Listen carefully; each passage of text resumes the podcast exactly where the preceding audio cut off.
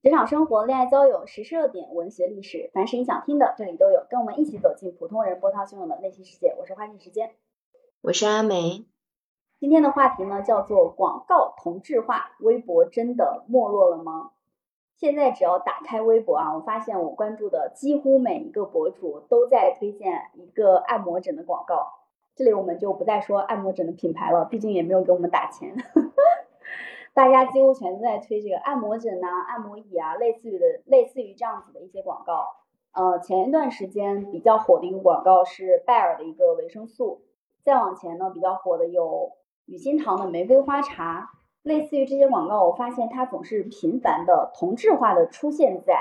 我所关注的博主列表里面。这个其实跟其他的一些线上社交媒体差异还挺大的，比如说。呃，快手、抖音、小红书这样子的一些视频媒体，它的广告其实是很多样化的，有非常多的广告主会在这些平台上面砸钱投广告。而微博呢，很明显，广告主在上面砸钱投广告的比例似乎是非常非常低的，否则不会出现我们同质化的、同质化的看到这么多广告的一个情况啊。那今天我们就来聊一聊。广告这么同质化的微博，它是不是真的现在已经不再受到品牌方的欢迎？是不是真的已经没落了？嗯，你刚刚说的那个按摩枕的广告，在我的首页也出现了非常多次，而且还他们可能还跟我首页的一些大大 V 合作，就包括说，因为我关注的那些博主是很很杂的，比如说什么营养师啊。医生，然后漫画家之类的都出现过，还有那个一些美食区的博主，就他们好像都推过这个按摩枕，也让我觉得很奇怪，为什么有一段时间老是看到？在你刚刚说不提品牌，但是你提了另外两个产品的品牌，顺嘴就提出来了，这两个产品我刚好都买过，都是在博主的推荐下购买的。对，就跟微博这么推。就是它的广告很同质化，就让我想起了知乎吧。知乎有一段时间的广告啊，包括现在也都是我首页上广告都是什么一些婚恋的网站，好像是，就让我觉得很奇怪，为什么是大数据检测到了我的属性吗？就老给我推同样的一些广告，所以可能呃像这样的一些互联网平台，它就是本身是在。流量是在不断更迭的嘛，因为现在很多的流量都集中到了一些短视频平台，比如说呃抖音啊，还有包括快手啊，或者是一些视频的网站，所以本身他们这些互联网平台的原来我们使用的这些互联网平台，它就是在不断的流量在流失嘛，然后包括很多原创的这些 UP 主也都。陪原唱的这些博博主也都在不断的转向制作那个视频内容，所以，嗯，对互联网企业来说，这可能是一种常态吧。他就必须得去不断推出一些新的产品、新的平台来。嗯，互联网的迭代速度，就是它对企业的要求，迭代上面的要求相对来说会比较高。嗯，现在其实也有很多人认为，微博已经从以前的可以说是社交媒体的 top 级别的老大，现在已经逐渐逐渐的变成了小弟。当大家说自己平时喜欢看什么样的一些呃社交媒体平台的时候，其实大家相对来说比较少提微博，提到更多的是前面我们说的种草的小红书啊，然后跳跳热舞的抖音啊，呃，或者是有的人他可能会去看 B 站，还有人可能会看知乎，而微博所得到的流量。现阶段其实相对来说是比较少的。那微博它为什么出现了以前这种龙头老大的地位，慢慢的跌到了连小弟，甚至于现甚至现在我感觉它给抖音，它跟抖音还有小红书之间的差距其实是拉得越来越大了，甚至到这种程度，它为什么会出现这样的情况呢？嗯，从一个用户的角度来说。啊，虽然我现在还用哈，但是我现在已经舍弃了微博的它的主板的那个 A P P，我用的是轻享版的微博，是因为呃，微博本身它这个 A P P 平台就是做的呃功能越来越多，然后显得整个 A P P 非常的臃肿，就是它可能以前就是微博是很很轻量内容的这种平台嘛，只能发一百四十个字的这个微博，然后呢，呃，这种碎片化的阅读也比较严，也比较就是流行。但是到后来，微博加了太多太多的功能了，各种各样的，然后又有一段时间又很推呃微博的这个视频内容，然后整个。后来又出现了直播，对，然后整个页面就非常的杂乱，嗯，到后来又出现了就是微博的主页的乱序，就是我一刷我一刷那个刷新，它不给我出现我主页关注的博主发的新内容，反而给我推一些比如说一天前的、两天前的内容，这个就让我非常的不爽，我用起来很不开心，所以我就就放弃了微博这个平台，嗯。你在说这个点之前，我从来没有意识到这个点，但是我我发现你说完，我确实也是有这方面的困惑，而且感到不爽的。就是当我在刷新微博的时候，我发现微博并不会给我推送最新的内容，首页推荐的要么就是博主两三天前发过的内容，要么就是呃博主的关注，比如说阿梅关注了麦上的这个清风之翼啊，随便举个例子。那他就会给我推荐很多清风之翼的内容，而不给我推荐你的内容。还有就是你点赞过的内容，它也会推到我的主页上。这个都让我觉得有点莫名其妙，因为我并没有关注你关注的人，而且我对于你关注的人的兴趣度其实没有那么的高，导致我的手要么就是 ADS 的信息流广告，要么就是一些完全不是我喜欢看的一些东西。所以此时此刻的我，现在的我刷微博已经再也不看首页了，我只看，呃，就是右下角那个你的关注列表，我只看这里面的内容。然后我关注的常常看的微博发动态了，常看的博主发动态了，我就点进去看一下。剩下的，剩下的页面我几乎都不会打开了。嗯，但是我用这个。以前我用的这个轻享版微博，以前叫海外版海海外版微博，它的内容就是按时间，你可以刷到最新的一些微博，然后界面也是比较简单的，我用起来就是以前微博的那个感觉，所以，嗯，它可能有就是发育的太多太多的一些功能，就让一些用户就流失掉了吧。哦，所以它其实。它的功能不聚焦，它什么都想要，但是最终导致用户不知道你到底出了一些什么功能，还有不知道你的核心的聚焦的点到底在哪里。对，是的，是的。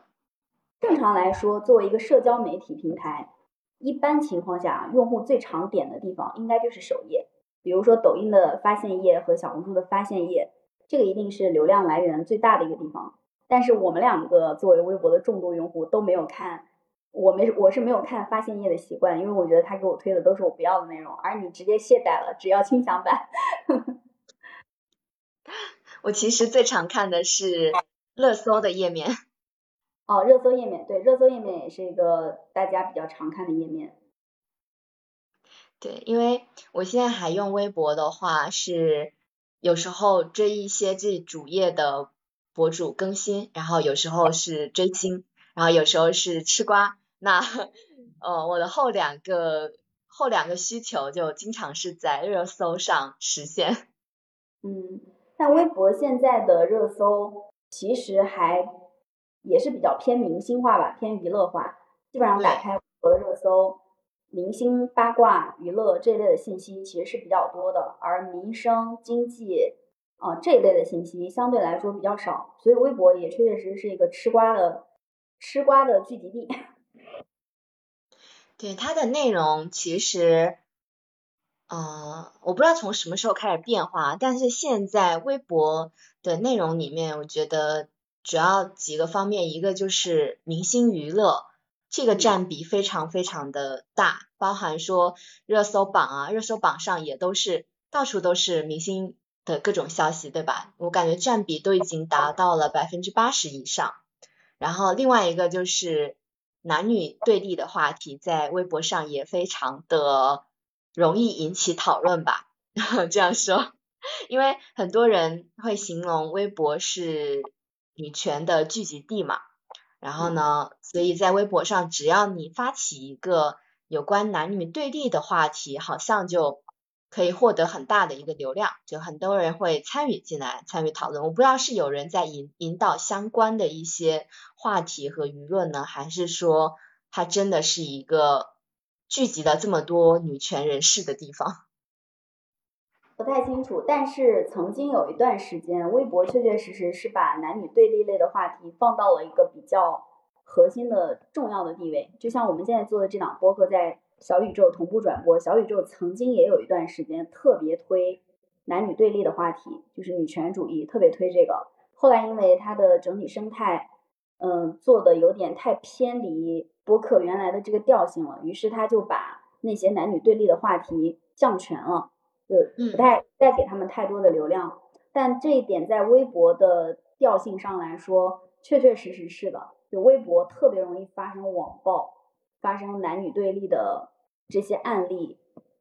呃，当你去说一，比如说，当一个女生她说她自己想要多生几个孩子呀，然后喜欢小孩呀，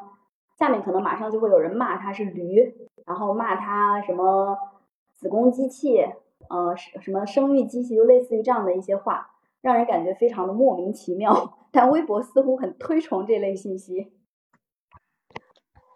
是的，是的，而且有时候我看到这样的话题，我根本是置之不理的，就感觉这个话题背后，他就是想要引战，他就是想要搞男女对立。但是每次这样的话题下面又有很高的一些讨论度，所以我不知道这个。在我看来，真的是一个蛮奇怪的现象，因为你在现实生活中看不到这么多搞男女对立的极端人士们。哦，而且对博主来说，因为他发男女对立的话题可以引发流量，可以引来大家的观看，所以他会持续不断的再继续发这类内容的。就像我现在同时在做一个小红书账号，其实我本意是想做一个独立女性的账号的，后来我发现。谈恋爱的话题，大家很喜欢关注，于是我就发了好几篇谈恋爱的帖子，就爆了。爆了之后，我就一直在想，下一篇谈恋爱的帖子怎么发？我根本就没有谈过多少恋爱，我现在是单身狗，怎么办？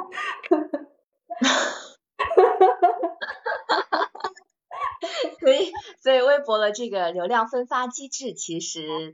就它是有背后是有引导的，以及有偏向的，对吧？我觉得是的，而且它由于它偏向于这样的话题内容，呃，且对于创作者而言，它其实是要追逐热点的嘛。创作者是要追逐这个平台到底给什么样的内容分发流量，他就要去多发这些内容，不然他号就白做了。嗯，就像那微博这个现象，其实我感觉在平其他其他的一些平台就不会这么的明显。我没有发现，就是别的平台在搞男女对立方面，像微博这么的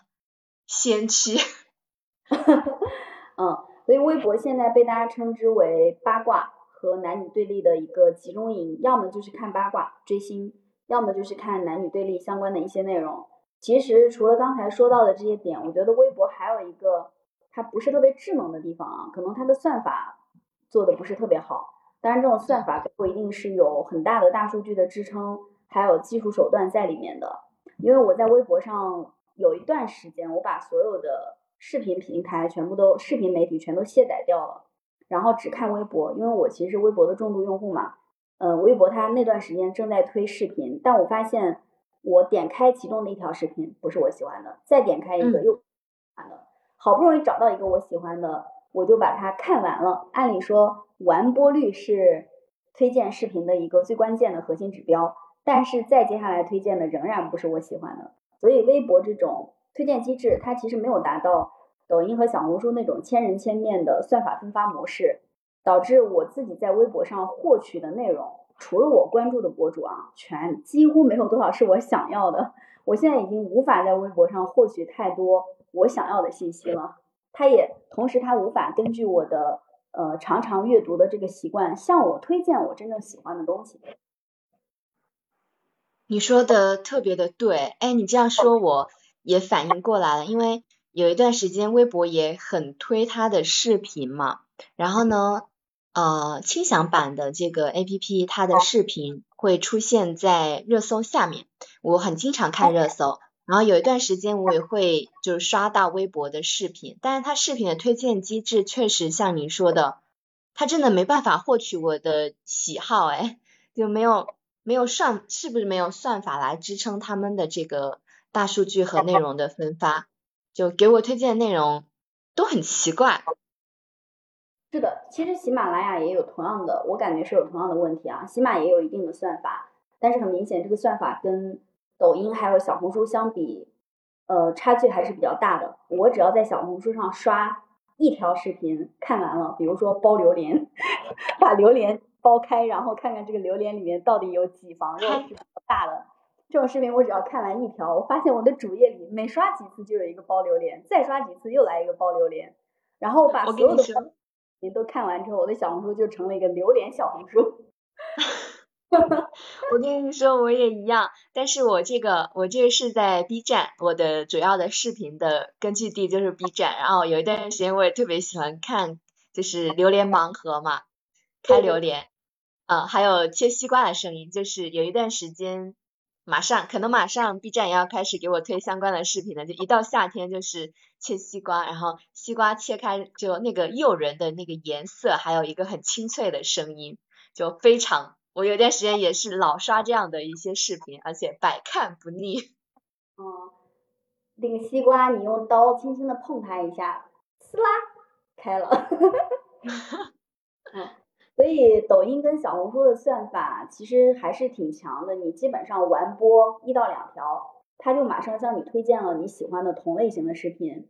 而微博的算法明显是没有跟上的，这个也可能是导致微博没落的原因，就是它的分发机制是比较中心化的分发机制，就是由一些人来去决定。呃，就是有一些背后啊，有一些运营人员来去决定谁能拿到更大的流量，然后这这段时间要主打哪个博主，要主打哪个账号，而不是由算法去跟着追着用户走。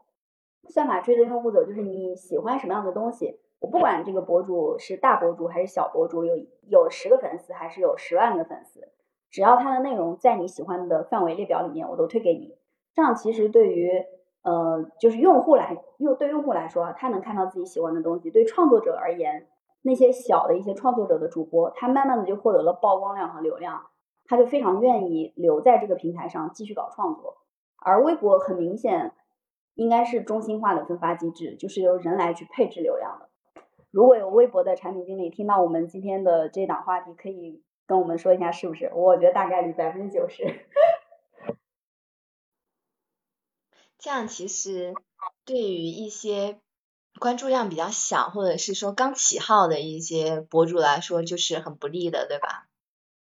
几乎不太能起号。其实现在微博的号主已经比较固定化了，头部号主已经固定化了。嗯，没有听到，说实话啊，现在真的没有听到哪个人说我要我要开始做自媒体了，我开了个微博账号，几乎没有听到过这样的话，全都是。我要做自媒体了，我开了一个抖音，开了个小红书。是的，哎，还有一个就是微博，它不是每年也都会给那些 UP 主颁奖吗？什么微博之夜，或者是微博的那个啊？博主，博主不是 UP 主，对，不管是看重度粉丝啊！我天呐，我他妈脑子都是 UP 主。好的，就是微博，它不是也会给。就是他的一些头部博主颁奖嘛，我觉得每年看到的都是那些熟悉的面孔们。对，嗯，今年其实我已经感觉微博相对有点没落了，但是今年的微博之夜，其实微博仍然邀请到了很多大明星。当他邀啊那么多大明星都来参加微博之夜的时候，我又觉得似乎好像他也没有完全没落，因为明星们还是会给微博一些面子的嘛。既然是微博之夜。那王一博呀、杨幂呀、刘亦菲呀等等各种各样的大咖们，就大明星们，他们还是继续出席了。但是好像今年微博之夜的热度其实对比往年降低了很多。对，是的，降低了，真的是相当之多。而且我感觉的明星在颁奖获得这个奖项以及他上台领奖的那个脸色，并不是非常的愉悦。样子，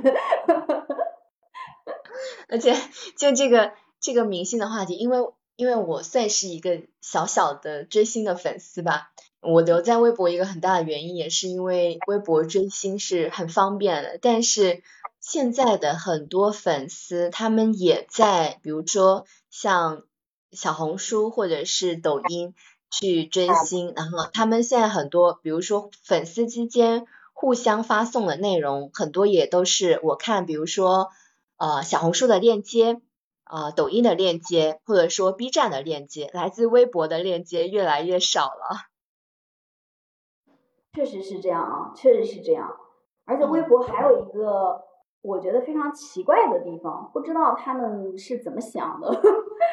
就是特你特别容易被粉丝。我经常发现我莫名其妙就关注了一大堆的人，这些人我根本就不知道我是怎么关注到他们的，那就很明显我被买粉了嘛，我这个账号被买粉了，导致我成为了别人的粉丝。然后这个平台就会让人觉得很奇怪，为什么你发的，就是为什么你的主页出现的全都是一些乱七八糟的人，而且它的数据其实是有一些美化数据、美化的数据在的，我觉得啊，因为我是常常在微博上面发东西的，当然发这个东西并不是真的为了创作一些什么，只是做一下自己的记录，常常会看到右上角有一个阅读量多少多少，那个阅读量时常会达到好几万，但是呢，没有任何一个评论和点赞。那极极有可能，它这个几万的数据本身就是一个美化后的数据，不是一个真实数据。所以当我哎对，当我在喜马和微博，我其实基本上只玩这两个平台之外，我又重新注册了一下小红书。小红书当时我一注册，我就发现它的数据太真实了，相当真实。就连你起号的第一个粉丝、第二个粉丝、第三个粉丝，你点进去这个粉丝的账号一看，你就知道这个数据。就他这个粉是真粉，你会非常的满足，没有任何一个假粉。起码也有假粉的，我觉得起码有。就当你注册一个新账号，他会给你十几二十个粉丝，这个粉丝粉丝的名字叫做听友叉叉叉，听友叉叉叉，但好像是有点假。哦，嗯，微博的数据造假，其实大家都比较心知肚明哈，就是买粉啊这些。对。嗯，有的时候你看到一个博主，他有几千万的粉丝，但是他的评论区竟然毫无评论，那很明显这个粉丝全都是买来的嘛，那就说明在微博粉丝并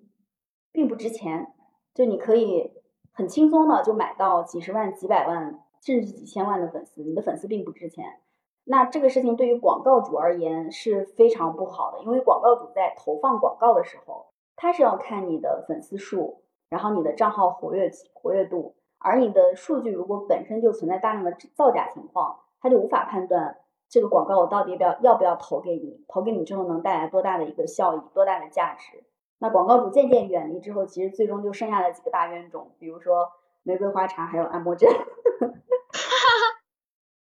哈哈！就微博的这个。其实它有很很大的一部分群体是明星的一个粉丝嘛，然后粉丝其实，在微博上的一个很大的作用，可以做可以说作用吧，就是他们会给明星做数据，就比如说他发一条明星发了一条微博之后，啊阅读量啊、点赞量啊、评论啊、转发这些数据都要去做，然后还还包括说啊明星的超话的活跃度。啊，这个是一个，还有明星的一些商务啊，或者是他的在各个平台上的一些内容，比如说他的一些电视剧或电影的呃观看量和一些商务带货的东西的销售量，就这些东西都会算在明星的一些数据里面，所以其实这些数据都可以买到，对吧？对，这些数据。而且有极大的水分，我觉得是有极大的水分的，因为之前也听过，嗯，饭圈的一些粉丝，他们为了打自己打榜嘛，就是打榜，然后去自己的偶像去买数据，数据数据造假这个事情啊，如果有小小的一点点造假，比如说你刚开始起号，然后给你的号搞一点点粉丝，让你觉得这个平台比较活跃，这种其实无伤大雅，很多平台可能都在做。但如果你大号的这个粉丝大部分都是买来的，是没有真正的价值和意义的，它是容易导致平台的没落的。因为一个平台能不能长期的活跃下去，特别是这种社交媒体平台有大量创作者的平台，就是看你的创作者呃是否愿意在你的平台上持续不断的生产优质内容。而你的创作者为什么要在你的平台上持续不断的去生产优优质内容？一定是因为他在这个平台上获得了钱，或者是其他的东西啊。但大部分人可能是用钱来衡量，而钱从哪来呢？就是广告主的投放啊，还有他自己的这个粉丝变现，比如说带货、卖课啊，或者是其他的开直播等等一些方式来去变现。但你现在的数据都是假的，粉丝也是假的。广告主也不愿意来了，博主自己本人也可能没有没有办法产生很大的经济效益。一百万的粉丝，然后发一个什么广告推荐，最终发现没几个人买，那你自然而然的就会放弃这个平台，到其他平台上去搞创作。没有创作者了，这个平台自然而然就不行了。嗯，对，没错。嗯，对，我们前面其实提到了很多。关于微博，它为什么现在相对来说在社交媒体这一块不是特别吃香的一些点，